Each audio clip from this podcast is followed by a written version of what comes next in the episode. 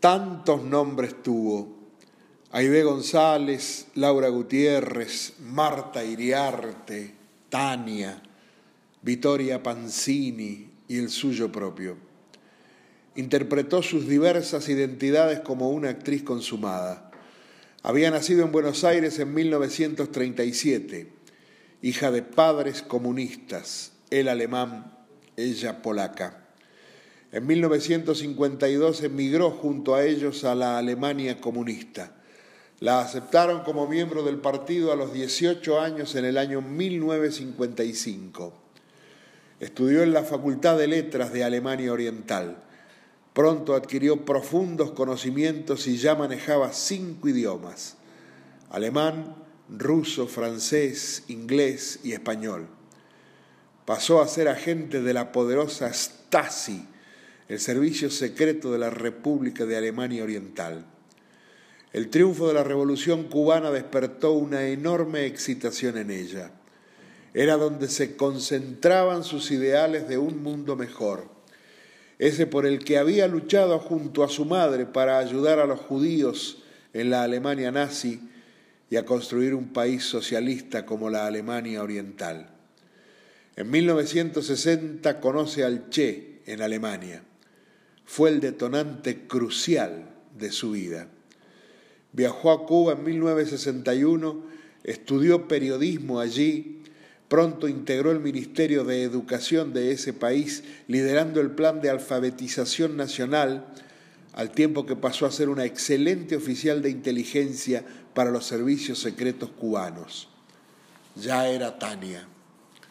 El Che le ordenó en 1964 que viajara a Bolivia y allí establecer las condiciones necesarias para el futuro desembarco de un frente revolucionario en ese país. Fue su logro más añorado, recibir semejante muestra de confianza. Llegó a Bolivia como una etnóloga dedicada al estudio de la música autóctona de ese país. Su belleza, dotes de dama fina, educación e inteligencia le permitieron ingresar a los más altos círculos políticos y militares de Bolivia. Se casó con un original de ese país y ya obtuvo el pasaporte boliviano, además de cortar así la persecución de hombres por su belleza. Quienes la conocieron la definen como una mujer atractiva, leal y carismática. Sus informes llegaban directamente al Che, y sentó las bases de la instalación de las guerrillas guevarianas en la tierra del altiplano. Era tanta su admiración por el Che que quería trabajar directamente con armas a sus órdenes. Ese era su sueño, más que la labor de inteligencia que realizaba. Guevara desembarcó en Bolivia y ella se acercó a él para trabajar a sus órdenes. Pero el Che y sus hombres de confianza no querían mujeres en sus escuadras militares, y en especial a ella la preferían preparando informes de espionaje que eran de excelencia en cuanto a referencias políticas, militares, sociales, geográficas, meteorológicas y demás. Era una mujer brillante. Pero sus jefes le expresaron al Che de la insistencia de ella en participar en combate a sus órdenes.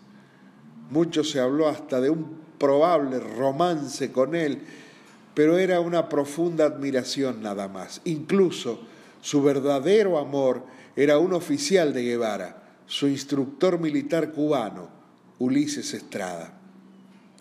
En principio, ya en Bolivia le asignaron tareas de intendencia, pero se suscitaron eventos que obligaron al revolucionario argentino a dividir sus fuerzas en dos bloques y así perdieron fuerza. Allí se le asignó un arma e ingresó en combate. Fue la primer y única mujer integrante de una fuerza revolucionaria del Che. Pero fundamentalmente fue una joven romántica que respondió apasionadamente a los ideales de su tiempo y de su historia, y fue el costado femenino de una revolución que luchó por las utopías de su época.